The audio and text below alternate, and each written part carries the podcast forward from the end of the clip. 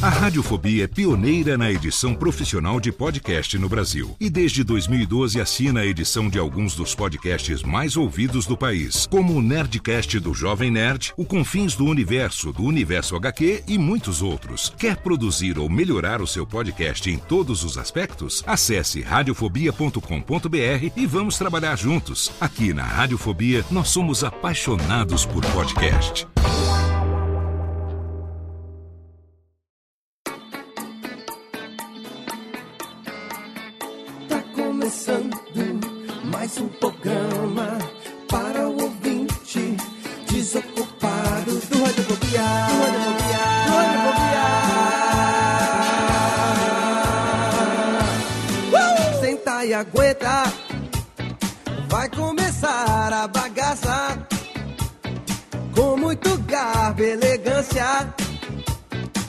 Seu radiofobia alheio tem entrevista com os maiores humoristas e com os pop o artista e com melódias pra você.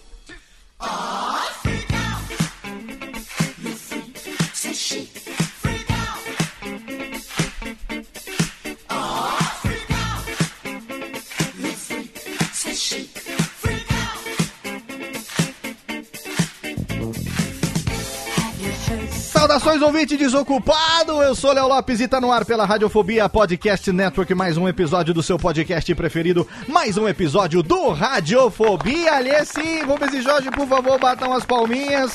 Porque nós estamos aqui mais uma vez trazendo para você esse nosso programa que está no décimo ano.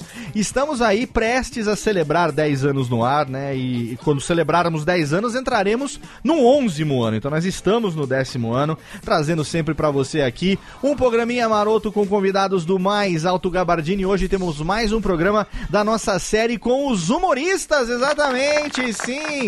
Uma série que, na verdade, abriu, né? O Radiofobia começou, primeiro Radiofobia lá, em 1 de março de 2009, foi com o meu padinho, Japa, e de lá pra cá, essa série com humoristas é uma das preferidas dos nossos ouvintes. E hoje a gente trouxe aqui uma das grandes revelações do stand-up comedy. Eu tive o prazer de conhecer ele no mês de maio, quando fui para o enlace matrimonial de professor Mauri.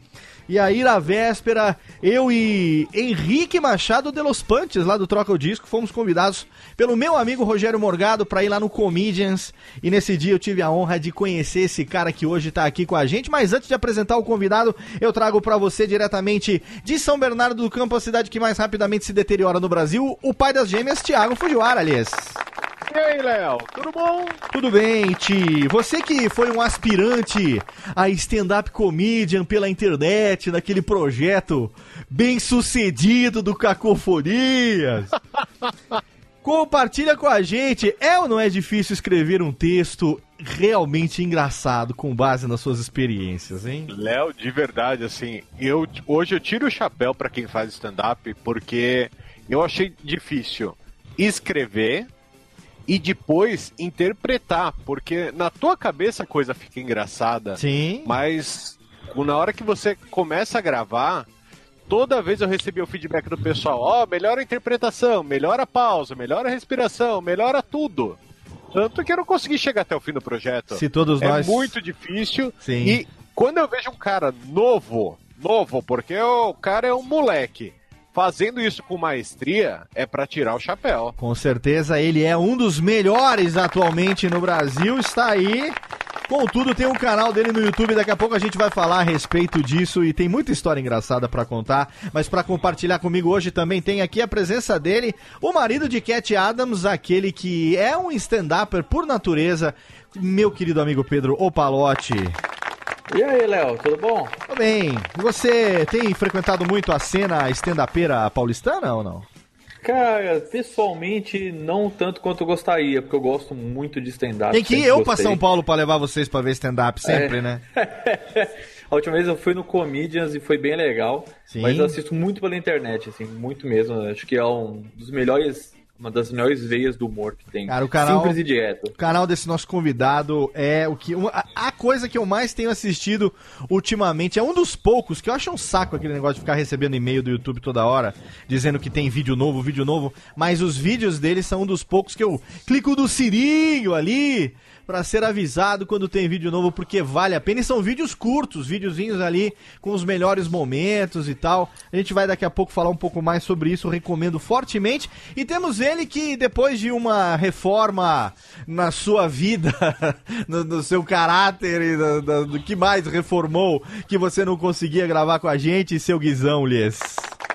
É verdade, Léo Lopes, eu não reformei a minha pança de resto. Estou com ambientes novos em casa e finalmente tenho um microfone para sentar e gravar com você. Olha Deixa aí. eu dizer, Léo, você sabia que em meados no- do, do- do século de 2000, Ah, eu lá em Bauru, na pequena cidade de Bauru, Sim. cidade sem limites, eu já tentei iniciar um grupo de stand-up. olha aí, Guizão fazendo revelações hoje. Cadê que eu criançada? é. Não, não é essa daqui. É aquela de admiração, assim, ó. Uau! É verdade. Pois é, só que eu percebi ao longo da minha, da minha tenra vida É. que eu sou uma pessoa completamente desprovida de graça. Ah, e eu somos todos. deixar de fazer comédia e ficar só com mau humor cotidiano mesmo. Somos todos. Aqui, ainda que a gente entrevistando pessoas engraçadas, a gente consegue mais ou menos enganar, mas se dependesse só de nós, o programa seria um fiasco. 10 anos de fiasco. A minha, eu, eu devo dizer que minha graça está na minha falta de graça. Exatamente. Entenda do jeito que você quiser. De todos nós podcasters, afinal de contas, se, se fôssemos engraçados, estaríamos no palco, não é verdade? Exatamente. Então, mas ele está no palco sim, eu conheci ele no mês de maio, é uma das revelações do stand-up brasileiro que hoje tirou aqui uma horinha para bater um papo com o nosso ouvinte e trazer histórias. Ele que é conhecido atualmente já como o irmão de MC Sofia, sim.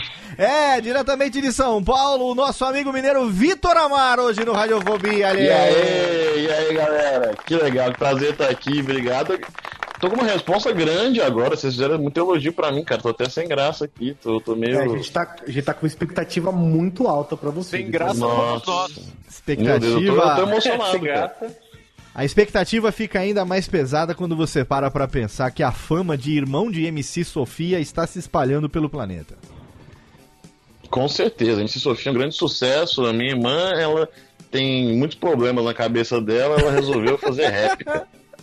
Ela agora é rapper e tem aquele rap do namorado. A gente vai falar daqui a pouco de um vídeo que eu vou recomendar e vou deixar o link no post para que o nosso ouvinte, caso não conheça ainda, assine lá o canal de Vitor Amar. Esse vídeo é o vídeo matador. Se assistiu, se inscreveu, porque tem umas piadas ali que são épicas e o final com MC Sofia e seu rap realmente é um final ali, né? Para fechar uma sketch em grande estilo, hein, Vitor?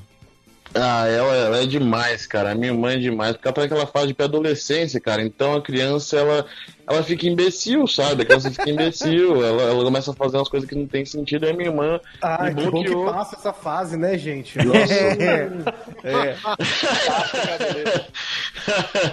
Cara, a minha irmã, ela me bloqueou de ver os stories dela com medo de eu zoar ela. Olha que sacanagem. Ó, E aí, Ah. descobri, descobri que ela tava fazendo um rap um dia que eu troquei de telefone, ela esqueceu de me bloquear um telefone novo, abri os stories dela, ela tava fazendo um rap. Foi o melhor dia da minha vida. olha aí. Vamos falar daqui a pouco sobre o rap de MC Sofia para aquele garoto malvado que ela fez ali, o rap é, daquele menino mal. Menino ex-namorado? Não, ex-paquerinha, né? A paquerinha dela.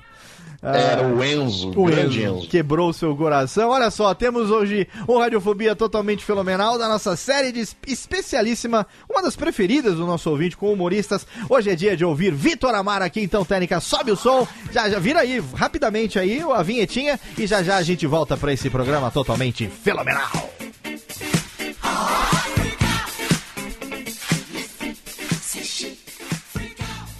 おやつでんおやつでんコンですアルフォビアルフォビアルフォビ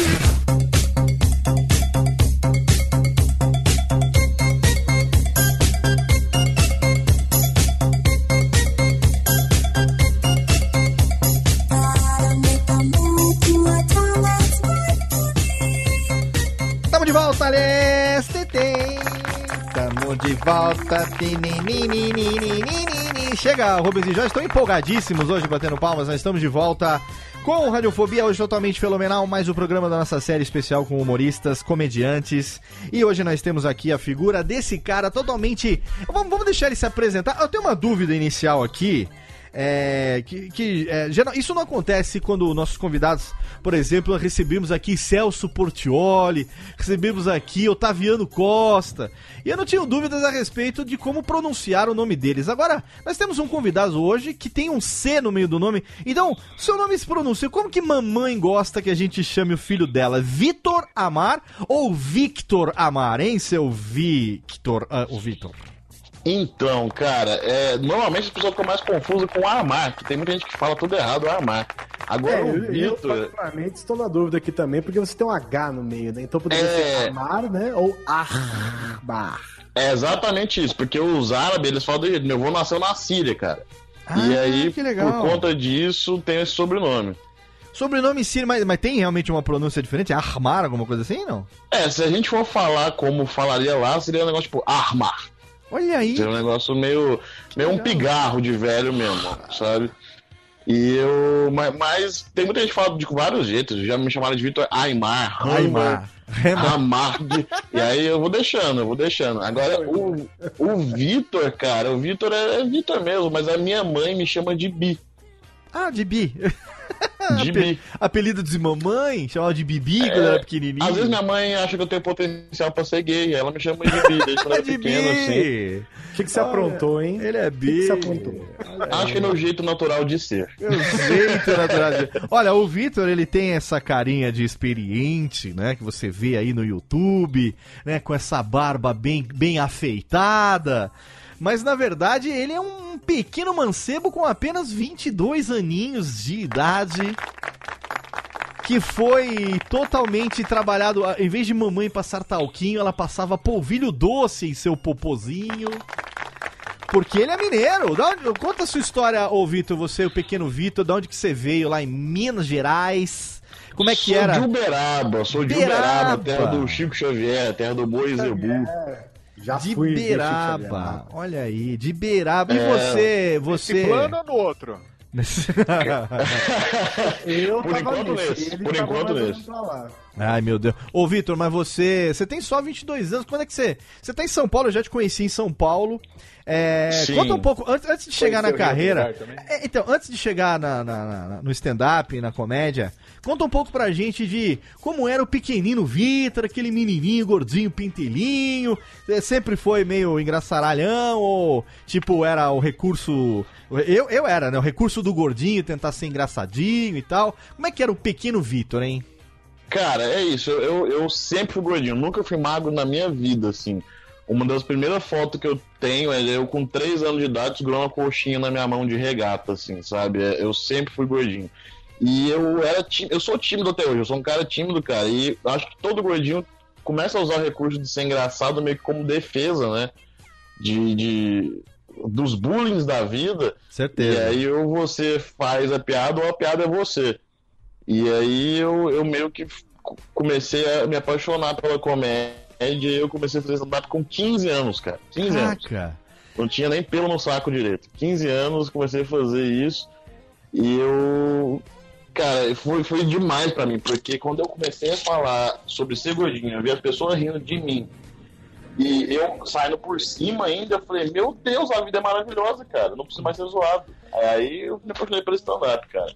Você sabe que um cara é jovem realmente quando ele, quando ele tinha 15 anos de idade e já existia a popularização do termo stand-up comedy no Brasil. Já tava no YouTube, já. Porque até Já um tempo atrás, a geração dos. dos a geração Z, a gente sabia que era a geração que nasceu já existindo internet. Agora o Vitor ele já é da geração que já nasceu com o termo stand-up sendo algo que já era popularizado. Qual, qual foi o. é- Eu tenho muita curiosidade de saber isso. Como que o stand-up, como é que você foi o primeiro contato com isso, as suas referências? Porque a gente fala com os humoristas velho aqui, e eles sempre têm aquelas referências dos anos 80, dos anos 90 e tal, que não são as suas. Da, da onde, como que foi, cara? Você já nasceu com a internet, já existia o quê? Rafinha Bastos, Danilo Gentili, não sei. É, é, Rapaz, Diogo você Portugal. o- Diogo o Portugal, que não? já fazia stand-up antes mesmo de Dercy Gonçalves. Como que foi aí, ô Vitor? Cara, na real foi o seguinte, eu, eu gostava muito de assistir co- coisa de comédia em geral. Tipo, eu adorava assistir programa do jogo quando eu era criança. Ah, que Eu legal. adorava assistir, tipo, eu, eu via as entrevistas engraçadas, eu achava muito bom, acho que gostava muito da risada com aquilo. E aí teve, mais ou menos, acho que em 2008, se eu não me engano, começou o CQC, né? E aí foi uma febre o CQC. E eu acho que com isso veio a popularização do, do, do stand-up do Brasil. Foi quando ficou mais conhecido, eu acho, né? Sim. E eu, eu, eu não sabia o que, que era isso. E quando eu vi um cara num palco fazendo piada que ele tinha inventado, eu achei aquilo foda demais, sabe? Eu falei, cara, o cara não tá fazendo piada nem de português, nem de papagaio. E Como é que o cara inventou uma piada? Eu comecei a assistir, cara, assistia muito, assim. Foi uma época assim que eu podia estar investindo no Xvideos, no RedTube, eu investia no YouTube mesmo e via comédia, cara. Que eu, eu era apaixonado, eu assistia desde de stand-up até os barbichas fazendo improviso e, e- e via de tudo, na verdade. Eu gostava muito de comédia em geral e, e- e consumir comédia. Então, minhas primeiras referências no stand-up foi a galera do CQC mesmo. Daí que eu fui começando a ver stand-up gringo, fui vendo a galera tipo George Carlin, Chris Rock fazendo isso nos Estados Unidos há muito tempo atrás e, e me apaixonei, assim. Eu achei muito incrível o cara conseguir fazer uma piada, sabe? Cara, você. Hoje nós estamos em 2018, é, 22 anos, então você nasceu em 1996. 1996, quer dizer que você começou a ter mais ou menos uma ideia das coisas ali com, digamos, 6, 7 anos de idade. Já era 2006, 2007 por aí. Não, não, não, 2000 e 2004, 2005, né? É, cara, eu lembro, ó, tipo, que eu fui começar a ter noção de, de assistir coisa por aí sim, por aí sim. Mas eu, eu, eu fiz uns seis, eu tinha seis anos de idade, mais ou menos, em 2002, quando o Brasil foi pentacampeão.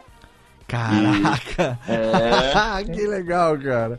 Cara, quando em E eu- 2002 o meu eu era uma filho já tinha. retardada, cara, que eu lembro quando o Brasil foi campeão, eu morava em Brasília nessa época. É. E aí passou o avião da seleção, eu ficava dando tchau lá do prédio que eu tava no inverno. Eu era uma criança autista, assim. dando, tchau pra, dando tchau pra avião é, é muito coisa de retardado mesmo. cara que dá tchau pra avião. É, Ô mãe, olha lá.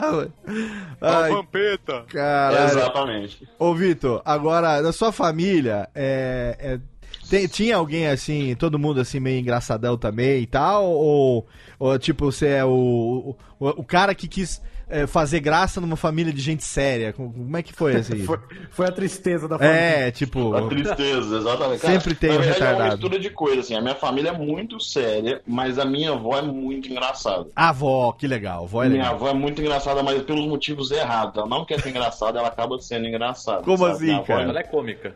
Isso, minha avó e meu avô, cara, porque eu, eu acho velho muito engraçado no geral. Eu adoro velho. É. Acho velho engraçado. É Eu acho dois demais. tem aqui, né? Nossa, não, cara, meu avô, meu avô tá ficando surdo. E aconteceu um negócio que eu até transformei em piada depois, que eu nunca vou esquecer disso. É, meu avô tá ficando surdo. Só que sabe quando o velho tá ficando surdo e ele não consegue admitir que ele tá ficando? Sim. A culpa é de todo mundo, né? É. Exato, então ao invés dele perguntar, ele só vai respondendo que ele entendeu. E aí, uma vez que eu fui no no supermercado com meu avô, aí a moça tá, a gente tá passando as compras, a moça olhou pra ele e falou assim: senhor é débito ou crédito? Ele falou: Edson. E ele ficou um clima estranhão, assim, sabe? Com um clima estranhão. E, e é- foi minhas primeiras referências. Eu achava muito engraçado ver meu avô e minha avó nessas situações, sabe? Dava Você muito lembra da velha da praça ou não? Lembro, lembro, lembro. Então, é tipo isso, né? Exato, exato. É, é- é muito engraçado, cara. Só que o meu pai é palestrante, meu pai dá palestra, dá, meu pai é professor também. Então acho que o negócio de falar em público começou vendo meu pai. Mas Que aí eu fui pro lado que dá desgosto. Eu virei professor. Cara, você me lembra uma época que meu pai trabalhava no cartório e ele trazia muita história de cartório também. Aí tinha uma que ele contava do senhorzinho do sítio. A gente mora aqui no interior, né? Aqui na, na- Serra Negra, é bem interior ainda. Aí né, o tiozinho que chegou no cartório pra registrar, sei lá o que. Aí o meu pai tinha que fazer as perguntas. Estado civil, é não, senhor. Você- o, senhor não, o senhor não tem muita cultura? Eu falei, Não, eu crio frango. Tinha umas histórias assim, meu pai sabe a história inteira, assim, pai- é, é praticamente um texto de stand-up que meu pai trazia com esses causos que acontecia no cartório. E você falando do seu vô, é, me, me lembra, me lembrou muito isso, porque é, a- a- o stand-up hoje, a gente sabe, né, quem, quem faz ou quem acompanha, a gente, 10 anos aqui de radiofobia, já trouxe tantos comediantes aqui, que é, preza muito, é, preza pelo texto autoral. O texto autoral que o cara vai fazer com base, pode ser verdade ou não, mas enfim, é um texto que o cara vai inventar e criar as próprias piadas. E se você tem é, pessoas da, da sua observação ali no dia a dia que rendem esse tipo de coisa, cara, é, é um paraíso, né? Cara, concordo 100%. Porque eu acho que o stand-up ele só fez sucesso, só se tornou o que ele se tornou, porque, cara, ele faz piada com as coisas que a gente tá vendo no nosso dia a dia. Ninguém, ninguém vê um português hoje em dia e, e acha engraçado ver um português do nada numa padaria, sabe? Tipo, Exatamente. en- então, tipo, se você tá, tá, tá falando de coisas que as pessoas se identificam mesmo, assim, é, é, torna tudo muito mais engraçado. É como se tivesse uma piada com o seu amigo, piada interna. E, Sim. então fica tudo muito mais engraçado, sabe? Com É, certeza. Eu tava vendo. Quem, quem você anunciou que era de Bauru aqui? Eu queria saber. Que eu, De Bauru, Gui, o. Guizão, o Guizão ele já, ele é de Bauru, eu, né? eu Guizão? sou de Bauru. É de Bauru. Eu tava em Bauru ontem, cara. Tava em Bauru ontem, fiz um show em Bauru. Desculpa. Foi bem legal. E, cara, só que aconteceu um negócio que eu queria te contar que eu, eu nunca vou esquecer de Bauru por causa disso que aconteceu, cara. Ah, Eu. Acabou o show, tava na porta do bar onde eu tinha feito o show, tava lá quieto, assim, tranquilo na minha, conversando com os amigos meus. E aí, é, do nada, veio uma moça, uma moradora de rua, e aí ela parou no- entre a gente, assim, ela olhou pra mim, e ela, eu juro, nada disso é piada, eu juro que isso aconteceu mesmo. Ela parou, olhou pra mim e falou assim: Ó, seguinte, falar, eu fumo crack sim, tá? Eu fumo crack sim, mas eu também não sou imbecil. Eu tenho 23 anos de pedagogia nas costas, sou pedagoga, tenho conhecimento e eu queria falar um negócio.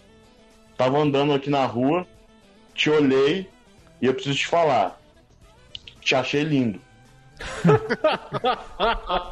é, Eu não sabia o que fazer. Eu não sabia o que fazer, cara. Eu não sabia eu falava obrigado, que eu também não vou desperdiçar. A vida não tá fácil assim também. É o que, que eu faço.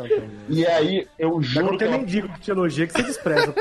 Não, não é assim, sabe? Não é assim. E ela, pô, ela foi 23 anos pedagoga, vamos respeitar também. É, ué, E- claro. Só que, cara, eu, eu juro, ela pediu licença, ela falou isso. E antes de eu agradecer, ela pediu licença, colocou a mão na minha barriga e alisou minha barriga de cima pra baixo.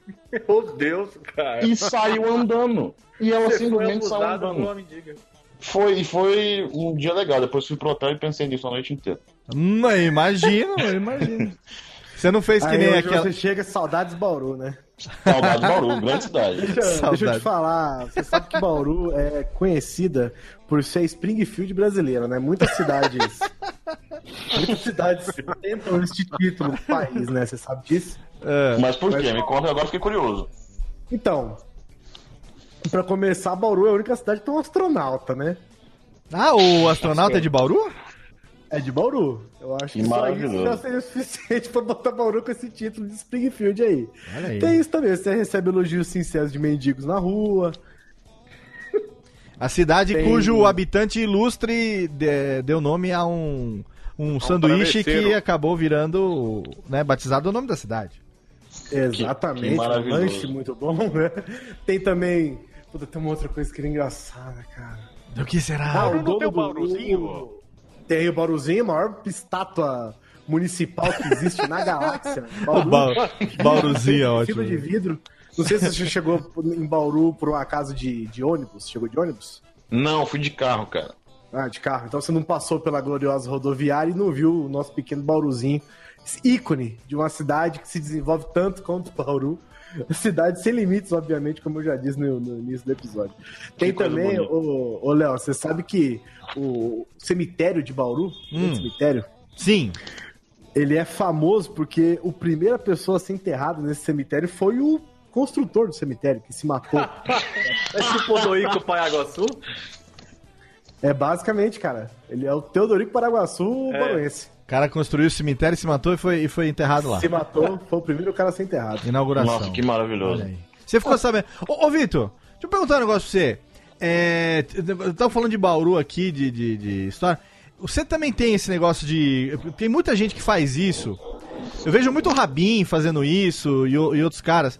Quando você chega numa cidade que você nunca foi, ou quando você uma cidade que você vai fazer um show, Você fica perguntando pro produtor, assim, os negócios da cidade, tipo, ah, qual o nome do, do fulano que ninguém gosta, ou bairro longe, e aí fica, inventa umas piadas na hora meio pra se enturmar com o povo? Com a cidade inimiga. É. Cara, já fiz isso. Eu vejo o É, Rabin já fiz fazendo muito vezes, isso. Rabin faz isso cara, até é hoje. impressionante como sempre funciona. Sempre funciona. Principalmente esse negócio da cidade inimiga. É um grande clássico. Se você usou a cidade que é menorzinha, que é perto da sua cidade, da cidade que você está visitando, sempre funciona. É impressionmente. No E- caso de e- foi o quê? Marília? Cara, de- no caso de Bauru, eu não zoei ninguém, porque depois que eu vi esse mendigo, eu fiquei preocupado. Eu fiquei meio preocupado de zoar alguém e não sei. Mas, mas já fiz várias vezes, já fiz várias vezes, as pessoas sempre dão risada, exceto quando você faz isso É. e, e numa. Porque uma vez eu já me ferrei nisso. Tipo, eu fui fazer uma turnê fazendo um show no interior de Minas. É. E aí eu fui numa cidadezinha e eu zoei Araguari. Que é uma cidade Ah, de Minas. a- a- falou da bosta do Araguari. É, exatamente, do Isso, Araguari, é as pessoas famoso. deram risada. É. No dia seguinte eu fui pra outra cidade. Quando fui pra essa outra cidade, eu zoei outra cidade que era mais referente. Mas porque, né, a- porque dizem, né, que o que verdadeiro tava. Triângulo Mineiro Então- é isso, né? Bauru, Berlândia e a bosta do Araguari, não é isso? Beraba, né? Beraba, Berlândia, Bosta. Beraba, Araguari. é Beraba, Berlândia e a bosta do Araguari, exatamente. É, Bauru. Exatamente. E aí eu fui zoei Araguari num show. No show do dia seguinte eu tava em outra cidade. E aí eu zoei Tupaciguara. Ah. E aí, quando eu fiz a piada zoando Tupaciguara, um cara no meio da plateia levantou e falou: Ontem era Araguari, né? e ficou um climão. Você foi o mindinho, né? Da, da- O cara do- quis me assistir de novo e eu mudei a piada, ele ficou muito ofendido com isso. Olha aí, ele, ele, ele, não- ele ficou ofendido porque a piada foi outra. Exatamente, Não, exatamente. mas em vez dele ter ficado feliz porque ouviu piadas diferentes no mesmo show, olha aí, velho. É o hipster do stand-up. Não, pô, é que ele semeou o ódio, pegou o dinheiro e vazou, né? ele deve ter Exatamente. pros amigos dele assim, pô, o cara faz uma piada com Araguari foda, velho, vamos lá ver. Chegou lá, não fez, ficou puto, cara. Ô, Vitor, agora olha só. É, você disse que começou a, a primeira tentativa sua no stand-up com 15 anos. Sim. Então, com 15 anos você tava o quê? Na, na- na sétima série, por aí, oitava série? Tava, tava, acho que ou na oitava série ou no primeiro colegial, então, aí, né? beleza. É uma época aonde você tá adolescente, vivendo aquele momento de. Né, eu, eu vivi isso, porque eu também era gordinho.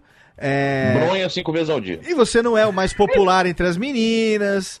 Aí você, todo mundo lá jogando bola e não sei o que, os caras mais esportivinho, e você, né, tentando se destacar ali de outras maneiras e tal. Sim, de repente, sim. subir num palco com 15 anos, você teve que ter um certo desprendimento. Cara, é, eu, eu não sei o que aconteceu até hoje, cara. Não sei, baixou alguma coisa em mim, eu não sei o que aconteceu. Porque pra Porque ser zoado, se fosse uma merda, seria terrível, né? Com certeza, com certeza. Mas eu acho o que me deu segurança foi é o seguinte: a primeira vez que eu apresentei alguma coisa de comédia, eu, eu nem sabia escrever uma piada stand-up. Foi tipo, é, foi no teatro da escola, e aí foi tipo várias pessoas da escola, e eu peguei as coisas que eu mais achava engraçada que eu já tinha assistido e meio que montei um show. É, meio Frankenstein, assim, fazendo de tudo um pouco que eu tinha achado engraçado, que eu já tinha assistido, reproduzindo o que eu já tinha visto, sem nem saber regra de stand-up, sem nem saber nada que eu tava fazendo, sabe? Certo. Você fez um E- cover. É, não, mas, cara, eu mistu- misturei de tudo, assim, que, que eu já tinha visto e tinha gostado. E, cara, e foi muito legal, porque, claro, as pessoas que eu, que eu tava fazendo o conteúdo eram pessoas profissionais que sabiam escrever bem. Então, minha primeira experiência que eu, que eu tive no, fazendo uma apresentação de comédia foi muito legal, porque eu- tudo que eu falava as pessoas estavam dando risada. E, e eu falei, cara, eu quero fazer isso pro resto da minha vida. E aí eu comecei a estudar, eu estudei muito, cara. Eu, eu deixei de estudar química e física para estudar comédia. Caraca. E aí eu, eu foquei muito nisso. E com 16 anos eu tava já viajando para São Paulo para fazer meus shows de 5 minutos de open mic, assim, com texto autoral, todo 100% meu.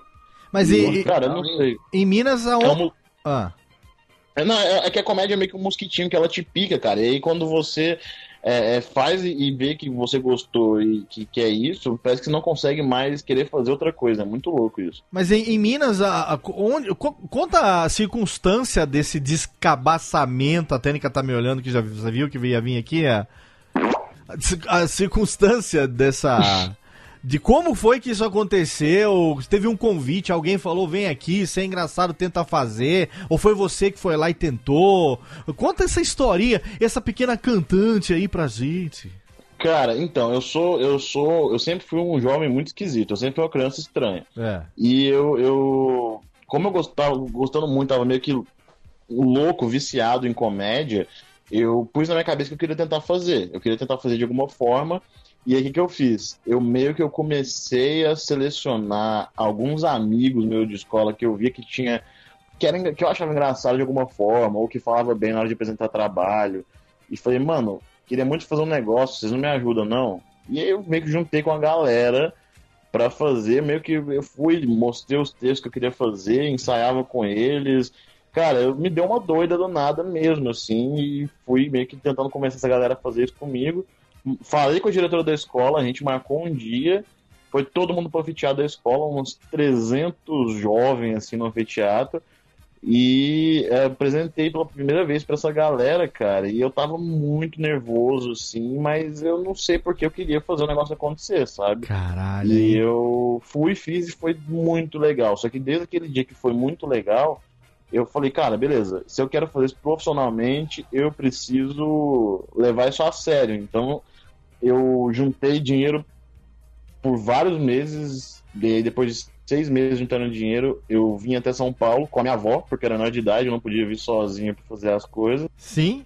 Carreguei minha avó comigo para São Paulo, coitada dela, vai pro céu essa senhora. E aí eu vim fazer um curso de comédia aqui em, em São Paulo. E quando terminei o curso, eu apresentei pela primeira vez um material autoral meu. E nesse dia alguns comediantes profissionais, o próprio Morgado, o Patrick Maia também estavam lá para assistir os, os novos alunos, né? Sim. Eles estavam começando a fazer comédia e depois do show eles vieram me chamar e falaram assim, olha, cara, a gente acha que você tem um potencial aí, você vai fazer o que amanhã? Falei, nada. Falei, ah, você quer fazer uns 5 minutos no Comedians? Cara, eu tinha 16 anos. Caralho. Eu fiquei vomitando o dia inteiro, passando mal, assim. Falando, cara, por que, que eu fui resolver fazer isso? Porque eu podia estar estudando lá em Uberaba, tranquilo. Que eu vou desgraçar minha vida, minha avó vai morrer de, de desgosto me assistindo fazendo esse negócio. E eu cheguei lá no Comedians, cara, tinha muita gente. O Danilo tava no Comedians, o Cambota, é, o Afonso Padilha, tinha uma galera, assim, no, no, no dia. E, cara, eu com 16 anos, rabinho no meio das pernas, sentei, fiquei olhando pro chão, nervosão, assim. E quando eu apresentei para um público de verdade, cara, a primeira vez, e eu vi as pessoas rindo de uma piada que eu tinha pensado, cara, eu não tinha dúvida. Eu queria juntar dinheiro mais seis meses para poder voltar em São Paulo e fazer mais cinco minutos, que eu ia ficar muito feliz, sabe? Caralho, aí, velho. Olha, seria o equivalente na minha idade, na minha época. é, eu tenho exatamente o dobro da sua idade. Eu tenho 44 anos. Seria exatamente, ah, pra mim, o equivalente a eu. é, é, vou falar daquilo que eu amo fazer. Você tá falando daquilo que você hoje, que você descobriu que você ama fazer, né? Então vou falar Sim. daquilo que eu amo fazer, que é, que é locução, que é rádio, que é isso que a gente faz aqui, é, disfarçado de podcast, que seria o equivalente na minha época a eu ser convidado pra, é, pra Rádio Globo, tendo chegado em São Paulo, né? Rádio Record, AM. E em volta da mesa eu vou participar de um programa com Gil Gomes, Eli Correia, Zé Bete, o Paulo Barbosa e, e esses monstros sagrados do rádio. Ó, ó, ó, vamos trazer pra realidade do podcast. É como um cara que tá começando o podcast hoje e de repente, primeira participação dele, ele é convidado pra participar do Nerdcast com participação de Jovem Nerd, Azagal, é, Juva Lauer, é, quem mais aí? Toda, de Filho, pega toda essa galera da, da, da velha guarda da Portela, que com certeza o cara conhece como referência, e tá todo mundo sentado junto na mesma mesa. Eu fico imaginando o cagaço que você não sentiu, caralho, velho. Velho, você não tem noção. Eu lembro das coisas como se fosse só PowerPoint, assim. Eu via só uns slides na minha frente. Tópico, E- né? E eu, você é o tipo- PowerPoint da Lava Jato, só que você saiu do meio, todos os humoristas que você pagava pau estavam em volta apontando exatamente, exatamente. E, cara, eu não sabia, eu- de verdade, assim, eu não, eu não sabia o que fazer, porque, imagina a cabeça, eu era um moleque de 16 anos, que morava no interior de Minas, e eu via essas pessoas pela internet, pela televisão, com uma admiração muito grande. E eu, eu, eu não, não imaginei que eu ia conhecer eles, ainda mais dessa forma. E, cara, eu não conseguia raciocinar, de verdade, eu não conseguia raciocinar. Eu ficava, tipo, eu fiquei a noite inteira sem comer nada e Caralho. sem falar nada, só olhando pro chão e esperando minha hora de subir no palco, sabe? E, Que, você o com pessoal- 16 anos, né, cara? Quase não é inseguro, quase não tem dúvidas, né? Exato, cara. E o Eu pessoal, tipo, é uma das ser. primeiras coisas que aconteceu, o Cambota, eu lembro disso, eu tava sentadinho quieto aqui na minha, e aí o Cambota olhou pra mim e falou assim: ele não parece o presuntinho? e aí todo mundo começou a rir muito, ficou me chamando de presuntinho a noite inteira e tal. Só que, cara, isso pra mim foi demais, que eu só tava pensando, caralho, o Cambota tá me zoando, cara, que demais. Cara, isso, isso é muito legal, sabe por quê? Você é de uma geração que você já teve esses caras do stand-up como referência, como ídolos. Sim, sim. E isso é muito foda, né? Porque é, isso que você tá falando de com 15 anos ter feito uma apresentação no auditório da escola para os seus amigos e a partir dali, um pouco tempo depois, pegar a avó, ir para São Paulo, se aventurar e tal, você já tinha é, exemplos de que você poderia fazer uma carreira como comediante de stand-up. Sim, é verdade, verdade. E eu, então, quer dizer, É. você não era que nem os caras quando começaram, que não sabiam que merda que isso que ia, ia dar. Não. Você já, já sabe o que, que pode acontecer, já tinha todas essas referências, e de repente você cai na meca da parada. Cara, é, e assim, é por isso que eu, eu respeito muito toda essa galera, porque assim, é muito doido como mudou isso. Hoje em dia, esses caras que eu admirava como fã, hoje são amigos meus. Hoje eu moro com, com eles praticamente, então é. é, é muito louco como mudou o contexto disso. Mas é, é- o respeito nunca, nunca acaba, porque eu fico imaginando a galera que, que começou a fazer stand-up no Brasil, cara, realmente era muito difícil. Eles não tinham uma referência, eles não tinham Sim. por onde começar, eles não tinham. é, é, eu tinha um rumo, pelo menos. Falei, cara, São Paulo, as coisas estão acontecendo, eu vou para São Paulo. Sim. E eles não tinham nem isso, sabe? Então, é, é- é- realmente eu respeito muito porque eles levantaram um movimento artístico no Brasil. Isso é muito legal, né, cara? Cara, que E foda. é legal também, assim, você poder ver que os caras também são abertos a, a ampliar o próprio espaço, né, ah, cara? com Porque certeza. é muito comum você ser negligenciado, você ser diminuído, né, pra galera que já tá consolidada, assim. Com Até certeza. Com, com medo de, de, de ter seu espaço botado em xeque e tal. E, pô, do jeito que você falou, pô, moleque com 16 anos, os caras olharam e falaram, pô, o moleque tem potencial, velho. Vamos, vamos dar um.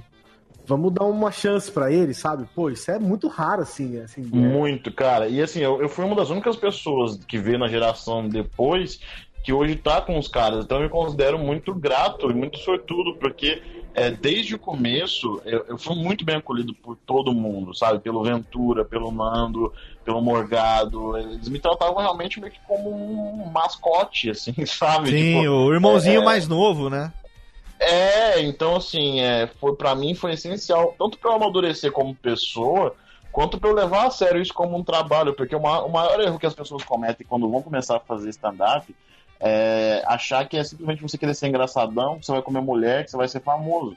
Cara, é muito além disso, sabe? É muito além disso. Isso, a partir do momento que você leva isso como uma coisa que você tem que estar todo dia, igual uma academia, assim, fazendo exercício, querendo melhorar e querendo se dedicar cada vez mais e se cobrando cada vez mais, que você vê que o negócio é um trabalho dificílimo de fazer, sabe? Se não fosse a ajuda dessa galera, é, é, provavelmente eu não estaria morando em São Paulo hoje, sabe? Então é muito legal mesmo essa troca de geração, é muito legal. Cara, que E foi foda. a partir daí foda. que você começou a aprender. Desculpa, Léo. Não, não, não, tô só falando que foda e batendo palma. Rubens e Jorge estão aqui em cima, em cima do, do, do praticávelzinho aqui, que na verdade é uma caixa de cerveja daqueles engradados velho. Cabe os dois em pé no engradado.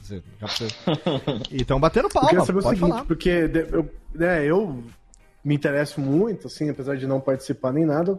É, eu tava vendo assim, eu não conhecia certas métricas que, que as pessoas costumam usar quando fazem um stand-up, né? Essa questão da explosão de risadas, de às vezes um, um tanto de piada que você precisa tirar das pessoas a cada tempo, né? Eu já vi isso algumas vezes de algumas pessoas dizendo. Foi a partir daí que você começou a aprender esse tipo de métrica, de texto, essas coisas assim, ou você tem uma metodologia só sua?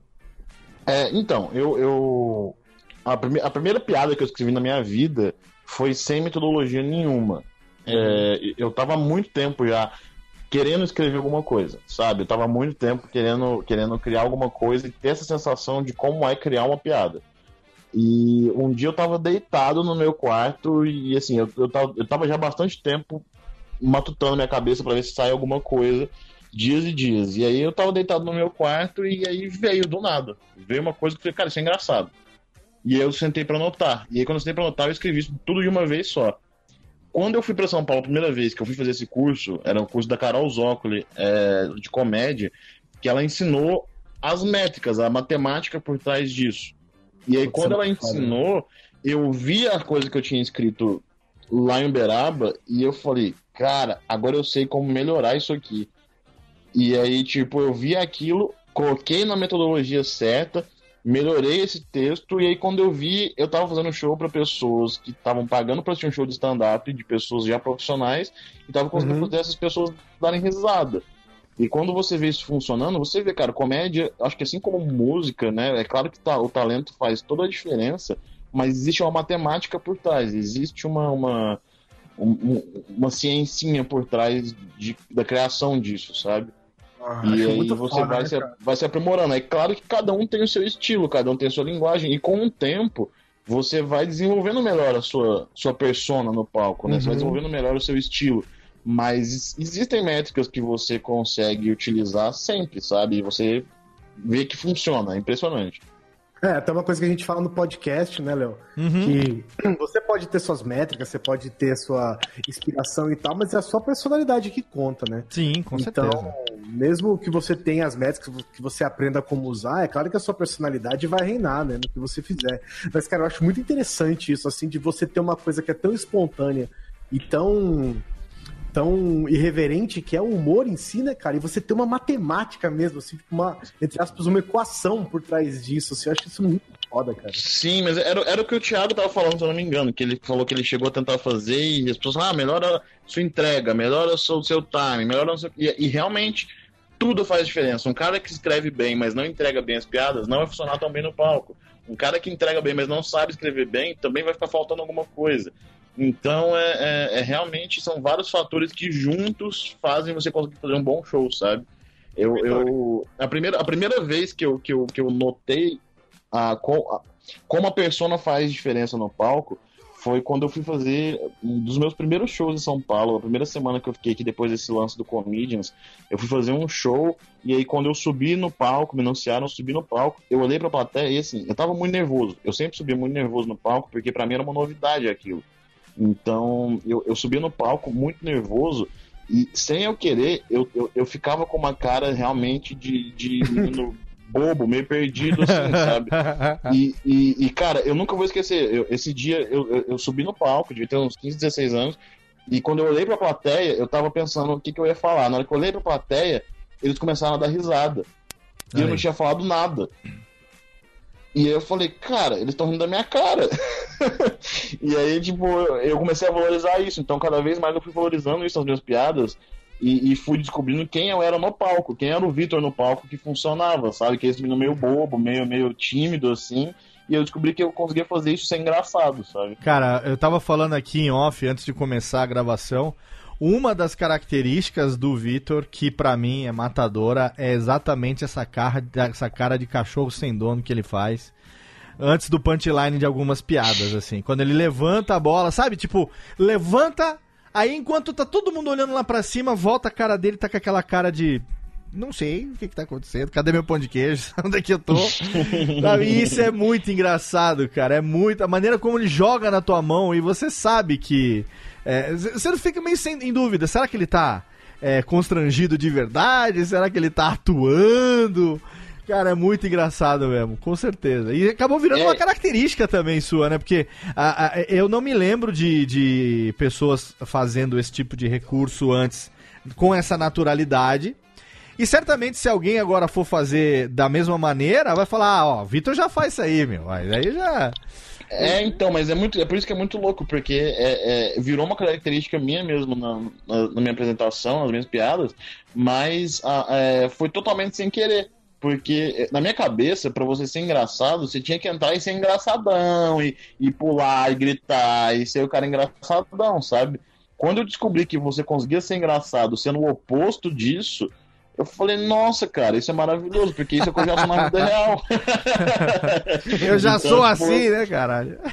Eu, eu só, só exagerei isso no palco pra ficar mais tímido e mais constrangido. Sim. E meio que virou minha linguagem, sabe? Aí ficou muito bom, cara. Excelente. Olha só, o Vitor Amar hoje no Radiofobia. A gente vai fazer aqui agora uma pausa pro nosso bloco de recadalhos.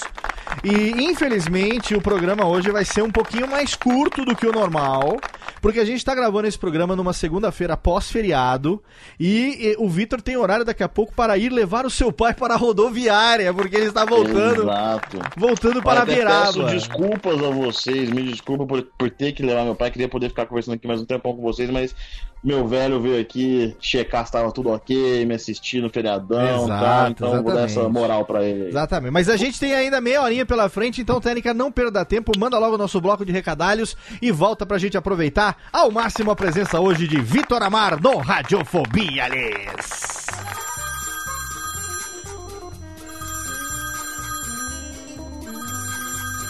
Alô? Não, meu pai tá assim. Ah, mas ele não pode atender. Ele tá ocupado, tá fazendo totô. Eu vou anotar. Fala aí. Nossa, é? Puxa vida, hein? Ah, tá bom. Pode deixar que eu falo. Tá, tchau. Ô pai, tem recado aqui, ó.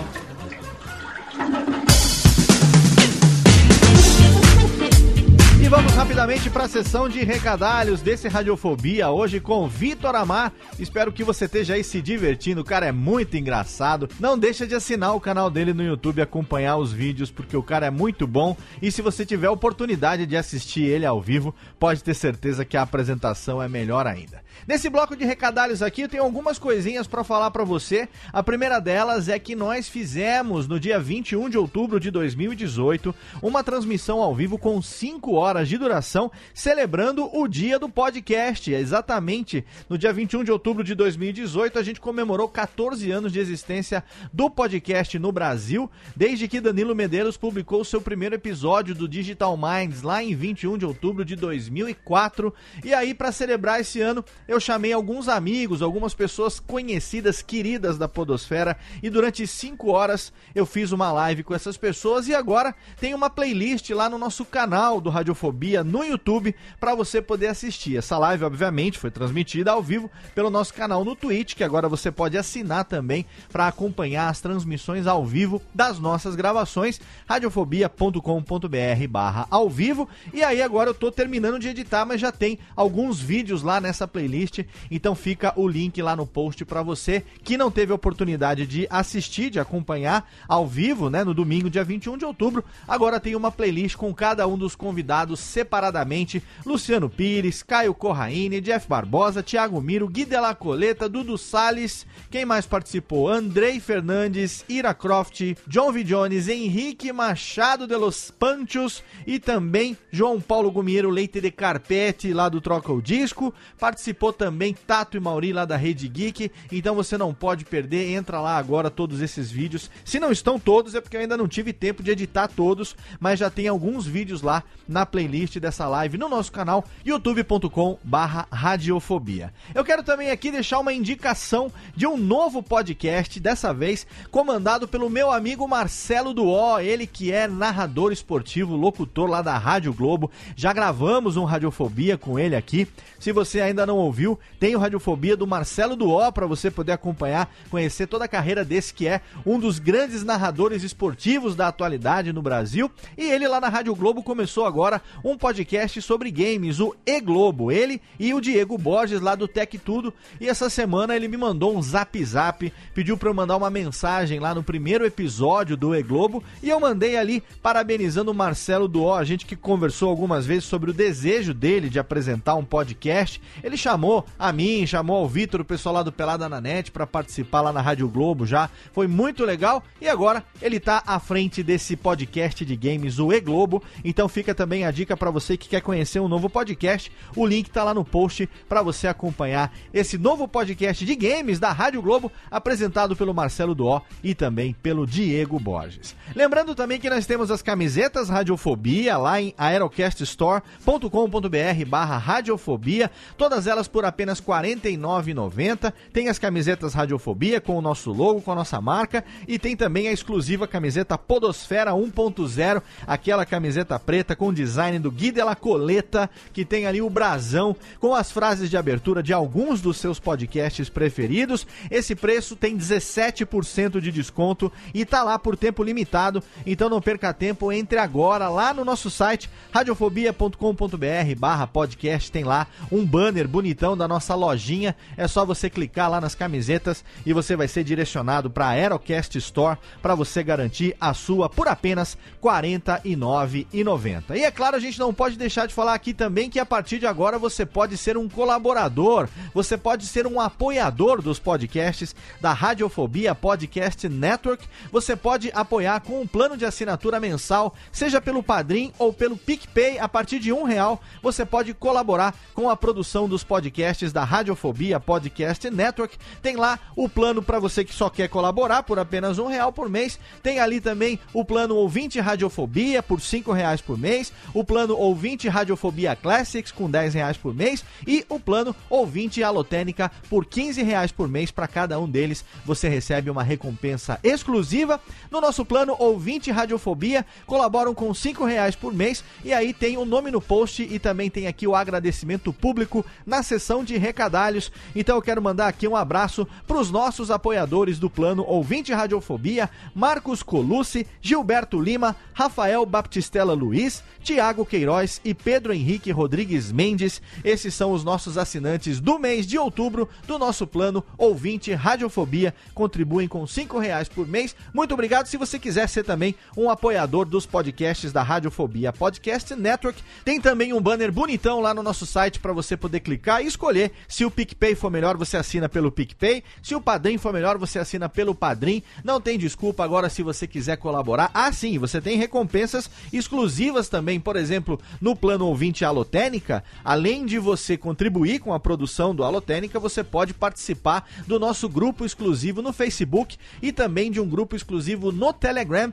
E ali você tem contato direto comigo e com outros produtores ali no dia a dia para a gente poder trocar ideia, tirar suas dúvidas diretamente comigo de forma personalizada. Então não perca tempo e vá lá, seja também um apoiador dos podcasts da Radiofobia Podcast Network. E para terminar, é claro, por último, mas não menos importante, temos que deixar também aqui o recado do nosso grande apoiador HostGator, um dos melhores serviços de hospedagem do mundo, nosso parceiro desde 2010. Estamos aí com uma parceria sólida já há oito anos. É lá em HostGator que nós hospedamos todos os podcasts da família Radiofobia. E você também, ouvinte do Radiofobia Podcast, pode assinar o seu plano anual de hospedagem na HostGator com 50% de desconto. Olha que mamata. Tem um link lá no post para você poder clicar e aí você, ouvinte Radiofobia, tem 50% de desconto nos planos de hospedagem compartilhada da HostGator. Você sabe se você tem uma ideia, a sua ideia merece um site e o melhor lugar para você hospedar esse site é em HostGator. Faça como Radiofobia e tenha o seu site lá num condomínio do mais alto garbo e elegância. Venha ser nosso vizinho e seja feliz. Agora, Técnica, roda a vinhetinha e vamos voltar porque tem ainda muito mais hoje de Vitor Amar aqui no Radiofobia, aliás. Radiofobia. Radiofobia. Radiofobia. Radiofobia. Radiofobia.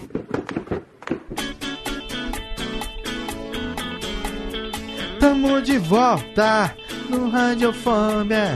Tamo de volta nessa bagaça. Tamo com o Vitor. Vai, Telegão! One, two, three, do you remember? Tamo lá, Vitor, Rubens e Jorge. Vitor e Jorge, não, Rubens e Jorge, nossos dois anõezinhos que batem palminhas em troca de Doritos. Estamos aqui mais uma vez no Radiofobia, juntamente fenomenal com Vitor Amaro. Hoje eu quero mais palmas, muito mais palmas, hoje sim. Porque hoje chega também, anões. Chega, chega. Olha a empolgação. Nossa! Parece que tem 300 pessoas aqui, na verdade, só tem a técnica. Hoje está meio baqueada por causa da mudança de tempo. Sabe, ô Guizão, quando dá aquela mudança de tempo e você fica meio amoado? Sim, bate um sudoeste na Bate gente. um sudoeste, é. Acho que a técnica pegou um sudoeste de saiote, que a técnica usa saiote. Hum, ih, Ela rapaz, usa dá um saiote. gelado no- lá embaixo. é Saiote, difícil mesmo. saiote e bobs, ela parece uma versão técnico, técnico da Dona Florinda, coitada. E- Chega da dor na garganta de baixo pra cima. É, Exatamente, deu dor na garganta de baixo pra cima. Temos aqui Guizão, temos aqui Pedro Palotti, Thiago Fujiwara e Vitor Amar. Olha que fenomenal. Ô Vitor, Diga aí. eu quero saber o seguinte: temos um canal no YouTube, YouTube youtube.com barra Victor Amar. Link no post pra quem não acompanha ainda. Eu já falei, vou repetir aqui, é um dos poucos que eu clico no sininho para ser notificado quando tem um vídeo novo. É, e eu vejo que você mesmo faz ali a compilação dos seus vídeos, pega os melhores momentos, né? Você se apresenta muito lá é, no Nathan, é, se apresenta lá também no. Como é que chama agora lá o do Felipe Maia? Que eu sempre esqueço o nome lá, o. O Clube do Minhoca. Clube do Minhoca também, que eu sou doido pra ir lá conhecer o Clube do Minhoca. É, como, é que, como é que você tem sido. É, a- a- achei legal a marca Vitor Amar também, o veio A, risadinha ali. Achei fenomenal. E acho legal, cara. Design, Comediante, design. roteirista e um pão de queijo. É, tem uma, uma, uma arte ali muito bacana. Deixa o link no post para o nosso ouvinte. Recomendo fortemente que se inscreva. É, e siga também o Vitor Amar lá no Twitter e também no, no Instagram, que eu vou deixar os links aqui. Mas você, com 22 anos, teve a oportunidade de começar junto com esses caras. E dá pra é, perceber um esmero muito grande, assim, um, um capricho, né? O professor Cortella fala muito sobre isso, né? Muita gente pode fazer as coisas bem, mas são poucos aqueles que fazem com capricho, né? É um nível acima de você fazer bem, é você fazer caprichado, é fazer bonito, né? Você é, buscar a qualidade naquilo que você faz. A gente, obviamente, que no seu texto é, a gente percebe a qualidade do seu trabalho, tanto é que é engraçadíssimo. Estamos aqui é, é, é, querendo que o povo vá para São Paulo ou para os lugares onde Vitor Amar estiver e veja o seu show, porque só ali no palco mesmo é que dá pra gente ter a verdadeira. é, noção de como é engraçado essa carinha de, de pão de queijo, mamãe, cadê meu pão de queijo? Que a gente acabou de falar no final do último Essa- bloco. Esse cabelinho pega rapaz ali, ó. Cabelinho, exatamente. Aquela voltinha. Mas o, é- essa coisa do, do profissionalismo que a gente percebe, eu posso estar errado, mas eu percebo isso no seu trabalho, vai além do, do texto, além do stand-up, além da apresentação, haja visto, por exemplo, o seu canal no YouTube, a maneira como ele está organizado, uma marca que você criou e tal. Como é, como é que. Você já, já teve um- um- algum, alguém que, que trocou ideia com você do que deu certo, o que não deu pra eles, e você já tá tentando ir por um caminho legal desde o começo? Ou você que falou, não, eu quero aprender a fazer direito e vou fazer direito. Co- Conta pra gente essa trajetória aí que você, que você viveu, como é que é essa coisa, porque eu percebo esse capricho. Cara, então, eu, eu assim, eu acho que o meu, o meu objetivo é, é ser um dos melhores da, da cena, da comédia, e, ser um dos melhores do que eu faço e ter público querendo assistir o que eu faço. Eu acho que pra você ser é, um dos melhores, você tem que realmente prestar atenção em cada um dos detalhes, ver o que todo mundo tá fazendo de certo, o que todo mundo tá fazendo de bom, aprender com os outros, sabe? E, e melhorar o que você tá fazendo. É, e eu, eu, eu tive meio que, que começar a correr atrás disso, focar nisso, quando eu ainda morava em Beraba. Eu mudei para São Paulo faz um ano e meio, faz pouco tempo que eu mudei para cá, Certo. mas já há alguns anos eu, eu, eu trabalho profissionalmente com comédia já, e mesmo morando em Minas eu conseguia fazer esse trâmite todo.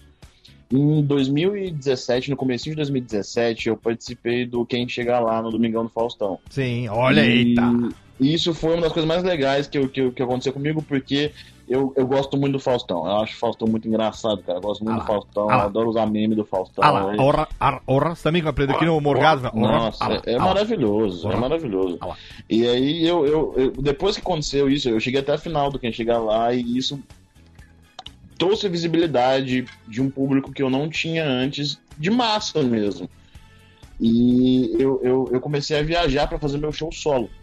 Quando isso aconteceu, eu pus na minha cabeça o seguinte: falei, beleza, agora tá na hora de eu começar a ter capricho com detalhes que eu não tinha antes. Ah, que legal. Então eu pensei, vou criar uma logomarca, eu vou criar, é, vou tirar algumas fotos específicas, vou criar um nome legal pro meu show, vou criar uma linguagem legal para as minhas coisas. Eu comecei a fortalecer isso desde então, para que o público que vá, tipo, me procurar para ver o meu trabalho e gosta do meu trabalho, vê que é uma coisa contínua. Que não é um, um, vídeo que ele viu e gostou e morreu nisso. Que ele vai poder ver sempre coisas legais do meu trabalho. Então comecei a prestar atenção nisso e fui fortalecendo isso ao longo do, do, do dos anos que foram se passando para ter um material de qualidade, porque eu vejo os meninos do, dos quatro amigos, o Thiago Ventura, o Afonso, Sim. a galera fazendo uma produção muito bem feita, muito cuidadosa, com, com um público enorme, fazendo um negócio que, que rendeu para eles, deu certo para eles. Então, é, é, eu, eu, procuro com a minha linguagem, com o meu jeito, fazer um trabalho bem caprichado também para que as pessoas possam sentir, igual você falou, o profissionalismo e falar, eu quero acompanhar esse moleque, quero ver o que ele tá fazendo, sabe? Sim. Eu acho que isso é muito importante. Eu fiquei muito feliz quando citei no começo do programa, em maio eu fui para São Paulo, como sempre vou de vez em quando para o trabalho e tal. E aí deu certo de mandar um WhatsApp pro Morgado, ele falou: "Pô, vem aqui no Comedians e tal, hoje vai estar tá o Vitor Amar, vai estar, tá... não lembro quem mais que tava na, naquele dia. Eu, na verdade marcou, você marcou tanto que eu não lembro mais quem tava. É, falar bem a verdade. E aí a gente, porra, se divertiu a beça como sempre. O Morgado é brother. Morgado, ele foi meu colega de, de, de rádio oficina. É, a gente já teve. Morgado participou do Radiofobia número 13, lá no começo, em 2009. E aí, de, no Radiofobia 14, veio o Fabiano Cambota por apresentação de Rogério Morgado. Estamos falando do ano da graça de Nosso Senhor de 2009. Caramba. Foi quando caramba. começou o Radiofobia, vamos fazer 10 anos agora, em março de 2019. E uh, ao final do, do ano retrasado, a gente teve aqui um programa que a gente teve Imitadores Quem Sois Vozes, parte 2, onde eu tive a honra de poder juntar no mesmo programa uh, três monstros das vozes, que são Rogério Morgado, Ed Gama e Guilherme Briggs. Que Incrível, não sei se você incrível. conhece Guilherme Briggs, um dos maiores dubladores do Brasil. Esses caras estiveram juntos, a gente fez uma sacanagem aqui, que foi um dos radiofobias mais baixados de todos os tempos. E aí a gente teve lá, sempre que eu vou pra São Paulo e tal, ou falo com o Morgado, com o Jacaré Banguela, com os amigos, e aí sempre acaba rolando algum vipinho para o Comedians. E aí a gente tem sorte de encontrar pessoas como você, que, cara, foi um. De lá pra cá comecei a acompanhar.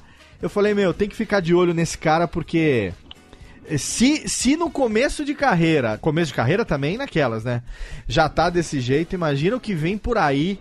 E aí eu quero saber o seguinte: criatividade, texto e diver- diversificação, porque é um negócio complicado, né? Você hoje em dia é, tem uma quantidade tremenda de, de, de piadas, de, de humoristas. As piadas começa, claro que é baseado na observação, é baseado na experiência de cada um, obviamente, mas chega uma hora que você pode correr o risco, por exemplo, é, de, de pensar a mesma coisa sobre o mesmo assunto por duas pessoas diferentes em momentos diferentes. Então tem que ter muito essa coisa da, da- de conhecer também o que os outros estão fazendo e tal. Como que você trabalha? Como é que você começou a trabalhar isso também? É, em termos de estudo de roteiro, de preparação de texto? Você tem um texto que você muda de vez em quando? Como é que começou esse negócio? Ô, É. Deixa eu complementar, deixa eu Vai lá. complementar também, Léo. é o Manda. seguinte, é, você falou do profissionalismo, né? De você ter preparado sua marca, de você se transformar numa marca também, né? Para que as pessoas possam gostar de você e acompanhar você, né? É, isso inclui ter que escolher sempre as melhores piadas possíveis, né? Sim. Eu queria saber o seguinte: um, você já teve. Você tem que jogar muita piada fora. Você teve que jogar muita piada fora. Dois, tem alguma piada que você teve que jogar fora e que você se arrepende muito de ter jogado fora porque não deu certo ou por qualquer outro motivo. E três, se você tem, eu quero que você conte essa piada aqui no Radiofobia. Boa. Cara, então, vamos, vamos por partes. Eu, eu, eu acho que a questão de você diversificar texto é fundamental no stand-up, porque, é, é, principalmente quem, como eu, utiliza o YouTube, a gente tá sempre postando vídeos, então o público quer ver coisas novas. É claro que é muito difícil você, a cada show, fazer um show inteiro novo, porque é muito, é muito complicado você moldar uma obra e fazer ela já bem logo de cara cada semana. Então é, é, é muito doloroso criar texto novo, cara. É muito. Você fica se xingando, você bate sua cabeça, você fala, meu Deus do céu, não vou conseguir escrever mais nada na minha vida. Só que na verdade, tipo, você é, é, é, tem que usar. Quanto mais pessoal for suas referências, mais distante você fica das outras pessoas. Sim. Por exemplo, eu falo da minha avó, eu falo da minha irmã, eu falo de ser gordinho, que são temas muito básicos. Mas a forma com qual eu falo eles é muito pessoal, então fica muito único, fica muito com a minha linguagem, com a minha assinatura. Aham. Então, tipo, eu acho que quanto mais sincero você for com as suas referências, com o seu jeito, com o que você pensa, mais difícil fica de alguém esbarrar em você. Porque eu posso falar do mesmo assunto que um cara falou, só que com uma outra proposta completamente diferente. Sim. Agora, eu tenho um problema no, no meu coração que eu, eu gosto muito de escrever piadas curtas, né? Eu, eu escrevo muitas piadas curtas e piadas às vezes muito infames, assim, eu gosto muito disso. E nem sempre as pessoas embarcam nessa comigo. então eu vou fazer shows como o Nathan, por exemplo, né? Que é um show só pra teste de piada. Aham. E o, o- cara, chega no Nathan, é, é- é, eu tenho a liberdade pra testar essas coisas novas e ver se vai dar certo ou não. E eu, eu, eu já passei por muitas vezes com esse processo doloroso de criação de texto, você testar algumas piadas, bater na parede do teatro, voltar na sua cara sem nenhuma risada, sabe? E, e, cara, e tem muitas assim, é porque eu também sou muito imbecil. Eu faço às vezes umas piadas muito imbecis que ninguém vem comigo, sabe? É, às vezes eu tenho umas anotações que eu pego um caderninho e começo a ler várias piadas curtas que são independentes uma da outra, sabe? E já escrevi muitas que eu tive que tirar porque as pessoas não embarcavam, porque eram ruins mesmo, assim, mas no meu coração eu gostava delas. Tipo, É, na, na sua cabeça é tipo aquela pi- a piada mortal lá do. do, do da vida do, Do Monty da Python. vida de Brian. É do Monty Python, né? é, isso, Agora, cara, tipo, Piada mais na- engraçada do mundo? É, não, na, na minha cabeça, tipo, eu falei, ah, agora, cara, isso aqui vai ser demais, isso aqui vai ser demais. E, e não é, e você fica mó chateado, sabe? Tipo, ah, já fiz, quer ver, uma, que eu fiz, que eu, eu- na minha cabeça era genial, ninguém deu risada. Eu falei que. Na nossa é, cabeça sempre é genial, né? É, exatamente, exatamente. Aí eu fui, eu, eu falei que. ah, quer ver, ó, Minas Gerais é o estado mais abençoado do Brasil. Que não é à toa que fica do lado do Espírito Santo.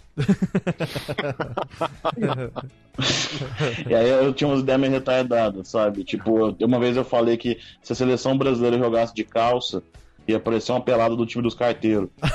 É, que é. E aí, tipo, eu vou testando umas coisas assim, sabe? E às vezes eu consigo fazer umas piadas muito ruins, funcionar e entrar no meu set. Aí eu comemoro muito, sabe? Que eu sei que é ruim, mas que eu consigo fazer funcionar. Por exemplo, uma das piadas que eu mais gosto, que eu já escrevi até hoje, é uma frase só, uma frase solta que eu gosto muito e que, assim, eu escuto um nossa e depois as pessoas começam a rir, sabe? Que eu, eu, eu, eu paro meu show do nada e falo: Todos os dentes do meu cachorro são caninos. Nossa, mãe. Excelente. Excelente. Aí- Excelente. Tem essas ideias meio retardadas, assim, sabe? Às vezes tem essas ideias meio imbecil, Muito assim, bom. eu adoro essas coisas. É, Mas aí quando uma piada dá certo no seu teste, você joga ela do jeito que tava ou você tenta arrumar ela de algum jeito e, e encaixar ela num, numa narrativa e tal? Como é que funciona? Nunca, nunca fica do mesmo jeito. É, porque a maioria dos vídeos que eu gravo, por exemplo, eu gravo um vídeo no Nathan, por exemplo.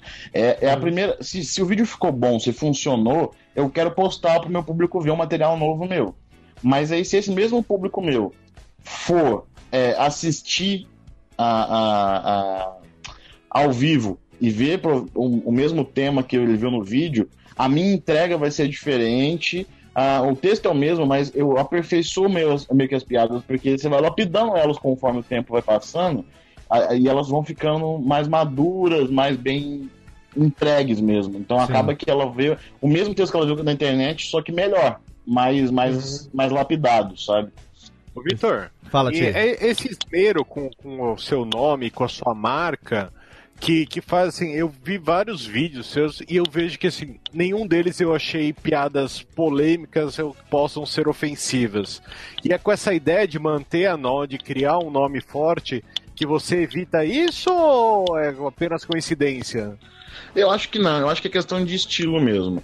É, eu, eu, por exemplo, eu, eu trabalho muito como roteirista, eu tenho que escrever para outras pessoas. Então, é, eu, eu embarco muito quando eu preciso escrever para alguma pessoa na, na identidade dela. Eu consigo escrever piadas sobre putaria, consigo escrever piadas sobre temas polêmicos e, e- e criar. Eu consigo criar essas piadas, mas como a minha persona no palco é meio que de menino bobo, de menino tímido, é, eu, eu prefiro fazer essa figura do loser e falar de coisas que pra mim são muito é, é, sinceras. Quando eu vou falar da minha, da minha família, quando eu vou falar de ser gordinho, quando eu vou falar das minhas dificuldades com mulher tal.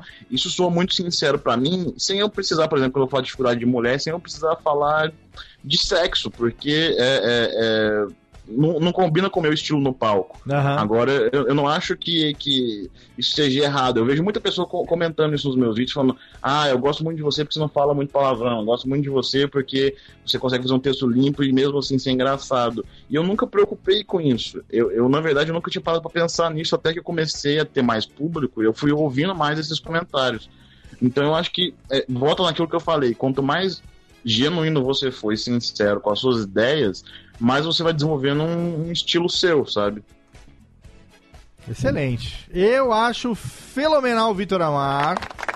E eu quero falar aqui, antes da gente partir para as perguntas dos nossos participantes, é, não, não podemos deixar de falar aqui de MC Sofia. MC Sofia é a nova revelação. E eu, e eu quero aqui fazer uma denúncia. Denúncia, cadê Técnica Reverb? Denúncia nesse momento aqui. Que tira, dá um nervoso esse reverb. É, que é o seguinte. Eu vi. Tem, temos o vídeo. No momento da gravação desse programa, nós temos um vídeo. Que eu vou deixar o link no post pra você. Você já se inscreveu no canal do Vitor lá no YouTube. Não precisa, mas eu vou deixar o link lá. Que é o, Vitor, o, o- o vídeo que a gente falou do Odeio Jovens e a minha irmã fez um rap. Que é esse que a gente estava citando, né? Sofia com 10 anos de idade. Mas eu vi outros vídeos também compiladinhos aqui. É, não me lembro qual é, talvez aqui. é, que eu não vou achar aqui agora porque eu tô dando uma olhada, mas que você já fazia piadas com a Sofia quando ela tinha 7, 8 anos de idade. Sim, sim. Fazer, Essa exploração de-. Essa exploração Cara, de menores é algo comum no seu texto? não, na verdade, cara, o lance é o seguinte: eu, eu, eu escrevo piadas desde quando eu tinha 15 anos e aí eu escrevo sobre o meu cotidiano, né? Minhas Claro. coisas. E, cara, eu lembro que a primeira piada que eu escrevi sobre a minha irmã, ela tinha 5 anos. A primeira piada que eu escrevi sobre ela, ela tinha 5 anos.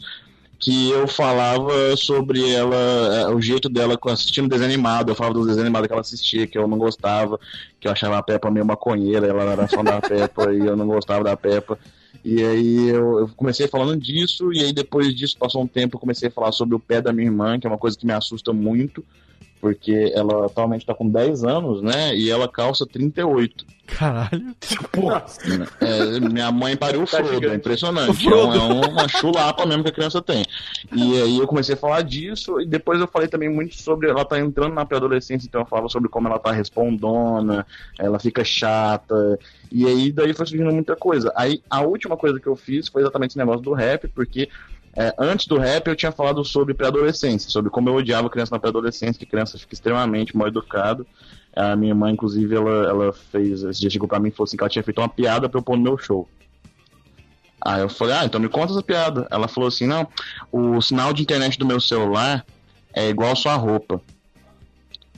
4G. Eu falei, olha que criança babaca, gente. É uma criança muito babaca essa criança, sabe? E aí eu fui fazendo umas piadas sobre isso, só que ela foi começando a se incomodar porque ela tá tentando na pré-adolescência e me bloqueou de tudo. Olha aí que Eu não-. Pra eu não poder mais ter referência nenhuma dela pra eu fazer mais nenhuma piada sobre ela. Só que Jesus é um ser justo. e eu mudei meu celular faz pouco tempo É. e ela esqueceu de me bloquear meu número novo. Olha aí. Ah. E aí esses dias eu fui abrir stories dela, tinha essa criança de 10 anos de idade chateada porque um, um coleguinha da classe dela deu um fora nela Hum. e fez um, um rap cantando pra esse, pra esse menino. Olha que E talento. eu, e eu achei a coisa mais engraçada do mundo, que era umas rimas meio boba, sabe? Tipo, falando, falando, ah, eu sou a mais linda da quarta série C. Eu falei, não é possível que eu tô vendo isso, meu Deus do céu. Você tem. Tipo o Projota. Você tem. Você tem, o- você tem aí na mão fácil o rap da MC Sofia ou não? Cara, eu, eu acho que eu não tenho, porque como eu tô fazendo pelo celular a transmissão, eu não conseguia Ah, passar pra vocês Que tá bem. no celular. Mas, mas cara, é- é- assistam o vídeo, por favor, porque Com é, certeza, maravilhoso. com e o que que eu certeza. fiz? É, eu, eu, eu chantageei minha irmã. Porque eu, eu chamei ela e falei assim, Sofia, então você tá fazendo rap, é isso? Aí ela falou assim: Não, Vitor, não é nada disso que eu tô pensando. Sacanagem. Eu falei, Sofia, eu vi que você fez um rap. Ela falou: Vitor, por favor, não faz isso, não põe isso no seu show. Aí eu falei: Tarde demais, Sofia. Aí eu falei: Você escolhe. Eu queria muito poder passar esse áudio no meu show de você cantando rap. Você toparia fazer isso? Ela falou: De jeito nenhum. Eu falei: Sofia, por favor. Ela falou: Nunca vai acontecer isso. Eu falei: Sofia, eu te dou 50 reais. 50 reais é muito dinheiro pra uma criança, entendeu? Sim, é dinheiro. é. E aí eu consegui chantagear minha irmã, ela gravou uma versão exclusiva e me mandou pra eu Ah, passar é. no meu show. É porque o, o rap da MC Sofia não é você declamando, é ela cantando, é o áudio que você coloca ela Exato, cantando. é. exatamente. Aí eu Sim, deixei sim, ela sim. cantando lá.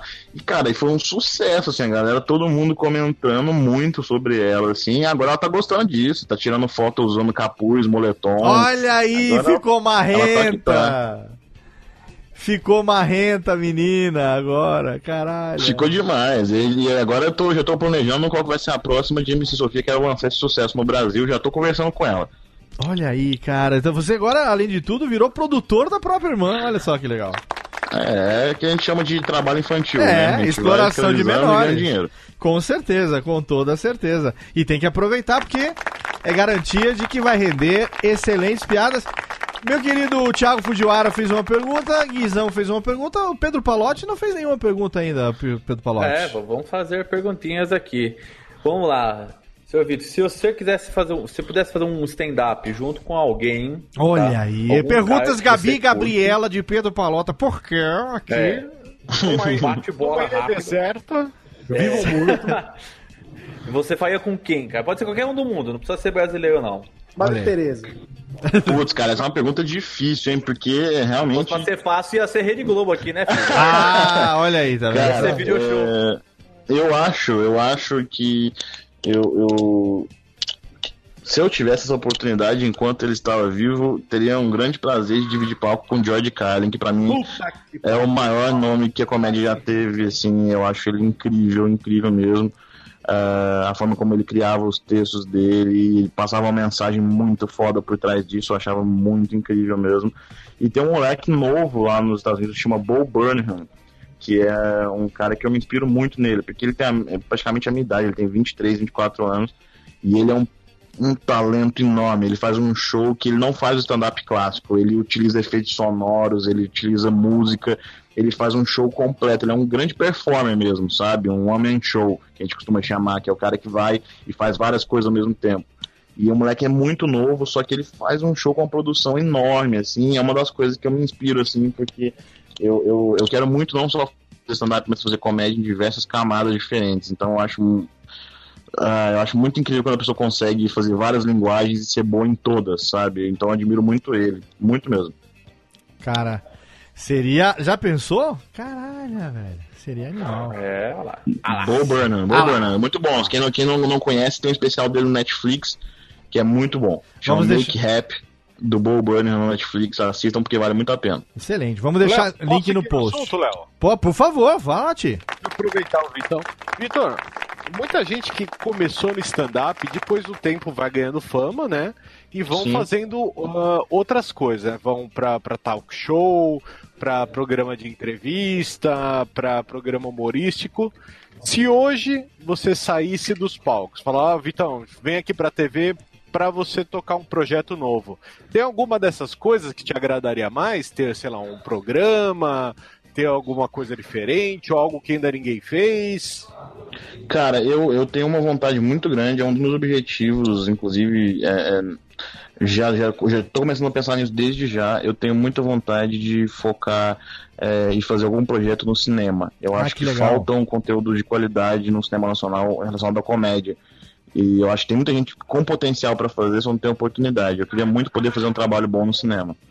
E agora que o Leandro Rassu emagreceu, tá com vaga pra gordo, né? Exatamente, exatamente. Então, tô querendo cumprir essa cota e, e- e quem sabe daqui uns anos fazer algum trabalho no cinema. Olha aí, que fenomenal, hein? A cota pra gordo engraçado, né, o Thiago? Com certeza. Assim, é. É, Essa cota daí o Rassu já não cumpria muito antes, né? não, não, Rassu sempre foi muito bom. Eu gosto do Rassu, sempre gostei do Rassu. Ação é bom pra caralho.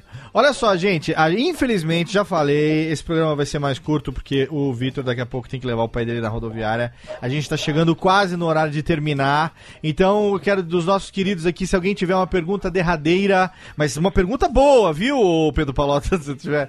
Dá uma per essa pergunta aí de, como é que chama?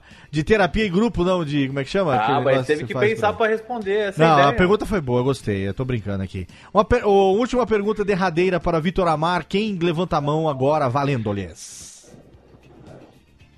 Caralho, Aqui não dá pra ver, que mão silêncio. Ai, tomar no cu. Então eu faço aqui a pergunta pro Vitor. Eu queria dar chance pra vocês, porque eu falo o programa inteiro, mas já que vocês... Deixaram, minha cota de deixaram o branco, deixaram o branco no ar, eu não posso perdoar. Vitor, eu quero saber o seguinte: você tá rodando o Brasil agora, fazendo shows, tá se apresentando em todas as principais principais casas de São Paulo. A gente vê você no Neita, no Comedians, no Clube do Minhoca, é, no- já, já foi no Beverly lá também, já você já Sim, tudo quanto é lugar sim. lá. Se apresentando, lá tem. Tá rolando ainda o Domingão Sem Faustão com meu amigo Rogério Morgado, com Sim, Igor sim, Guimarães. Inclusive, Igor Guimarães tá dando um balão na gente aqui há meses pra gravar depois. A gente ia gravar com ele, ele entrou no pânico aí, né? Ixi, Aí, menino, fala com a campanha que Vem, vem, assim vem. agora. Vem chegando menino na boate. tá ocupado fazendo sucesso. Menino Igor Exato, tá ele está ocupado fazendo sucesso. Estourado. Tá, está, tá estourado, menino. Tá estourado. Tá estourado. Como diria Tiro Lipa, que também é outro que tá devendo a visita aqui. Tá estourado, tá estourado, menino. o, quero saber o seguinte, cara. Planos aí pra 2019, além dos, desse projeto que você já falou que você tem objetivo e tal, mas agora uma coisa mais imediata, tá trabalhando texto novo ou com você a coisa tem uma mudança rápida sempre que tem alguma coisa, você faz um teste no Nathan deu certo, você já bota a piada no texto e o que, que... Olha, alguém Cara, tem motor aí. Olha, Olha meu Deus, já passou, passou uma moto aqui que, eu- que meu Deus do céu. É, é, cara, então, meus projetos para 2019, cara, eu, eu, eu, eu tô querendo muito focar, como eu falei pra vocês, a- além do stand-up, em outros projetos também, mas eu, eu quero.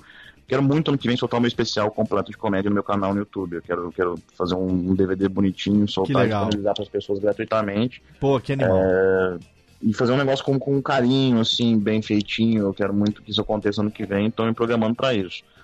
Ah, e eu também tô, tô já começando a pensar na, na área audiovisual que eu gosto muito.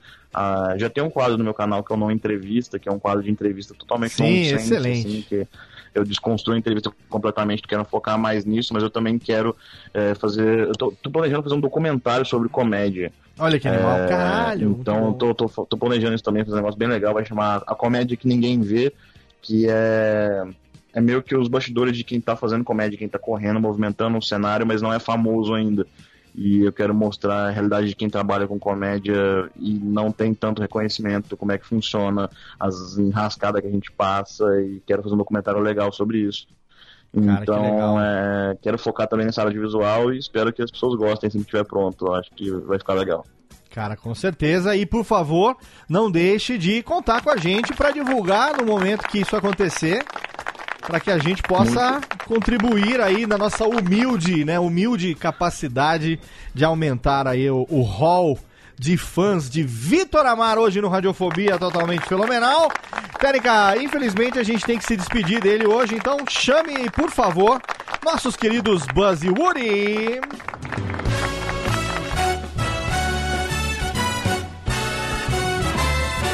Para, amigo, estou aqui. Amigo, estou aqui. Sim, amigo, estou aqui. Terminando mais um episódio. Dessa vez um pouquinho mais curto, mas ainda assim fenomenal. Com um dos grandes nomes do stand-up comedy brasileiro. Ele que só tem 22 anos, mas tem aí um puta de um talento. Tá construindo, começando uma carreira muito bem. E que eu tive o prazer de conhecer agora, amigo do Radiofobia, Vitor Amar. Quero agradecer a presença de Thiago Fujiwara. Muito obrigado, Ti, pela presença, aliás. Muito obrigado a você, Léo, por me apresentar uma pessoa tão bacana que nem o Victor, né? E tomara que tenha um futuro tão promissor quanto os ídolos dele. Com certeza terás. Obrigado também diretamente de São Paulo, o marido de Cat Adams, Pedro Palotti. Muito obrigado, Léo. Muito obrigado, Vitor. Parabéns aí pelo trabalho. Espero poder assistir o seu stand-up presencialmente em breve. Valeu, cara, valeu, muito obrigado. Queria agradecer vocês também pelo carinho, gente. Obrigado, Pô, adorei o papo com vocês. fenomenal. E obrigado, foi, adorei. Pre- Pretendo voltar mais vezes, com certeza. E, pô, brigadão, prazerão, mesmo que de longe, co- conversar com vocês aí, conhecer vocês. Espero que tenham se divertido, me diverti muito aqui, cara. Com valeu mesmo. certeza. Deixa eu agradecer também a presença diretamente de. Onde é que você tá? Você tá em Bauru, Guizão? O nosso conde de Bauru, né? Em Brasília. Brasília, ele mora em Brasília, Brasília. Tem razão, né? Ele fugiu de Bauru, quando não, não pagou o lanche, fugiu de Bauru, tá em Brasília. De menino Vitor. Tá devendo. Obrigado, né, meu querido Guizão. Fiquei sabendo que você, apesar de ter parado com grande coisa, colocou o Lio no Spotify. Muito bem, hein? Tá por lá, quem quiser lembrar, relembrar de episódios passados, pode ouvir à vontade. Léo, muito obrigado mais uma vez pelo convite. E o que dizer desse menino Vitor que mal conheço e já considero pacas. Considero para baralho. E agora sim, despedida, agradecimento. Muito, muito obrigado por ter aqui batido esse papo com a gente. Desejamos pra você hum, sucesso total e absoluto. E sempre que tiver vídeo novo, eu vou saber, porque o sininho vai pipocar. Eu vou receber o e-mail aqui. E siga lá também no Twitter, siga também no Instagram. E, ah, ah, logicamente, se inscreva no canal de Vitor Amar lá no YouTube, eles. Muito obrigado, gente. Muito obrigado mais uma vez. Muito obrigado. Foi um prazer participar com vocês. E grande abraço pra todos vocês. Obrigado mesmo. Obrigado, Vitor. Seja bem-vindo, mais novo amigo do Radiofobia. E obrigado a você aí também, querido ouvinte, que acompanhou mais uma gravação. Você que esteve aqui com a gente mais uma vez. Olha só, hein? Estamos aí no nosso décimo ano, trazendo pessoas do mais alto garbo. E agora também já transmitindo ao vivo as gravações. De novo, né? Voltamos a ter uma estrutura que permite que a gente faça as gravações ao vivo. Todos os podcasts da Radiofobia Podcast Network já entraram também no Spotify. Olha aí que fenomenal, sim! Estamos lá com Radiofobia, estamos lá com Radiofobia Classics. E é Classics entrou também, hein? Por mais incresça que parível, Radiofobia Classics também está na íntegra lá no Spotify. Spotify, queremos mandar um beijo para vocês aí que estão apostando também na mídia podcast crescendo cada vez mais.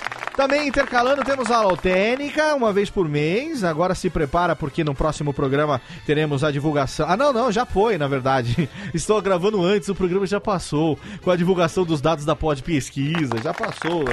Já foi totalmente fenomenal.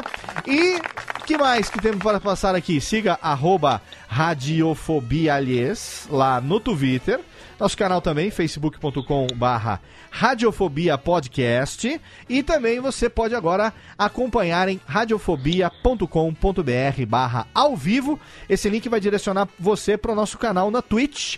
E aí você vai se inscrever. Não vai ficar vídeo nenhum lá, tá? É só para acompanhar a gravação ao vivo. Todos os programas você ouve depois no nosso feed e também no Spotify. Muito obrigado pelo download, como sempre, pela audiência. Daqui a 15 dias tem mais um Radiofobia para você. E você já sabe, derrube uma árvore, plante um filho, grave um livro e até logo vai, maestro. Tchau!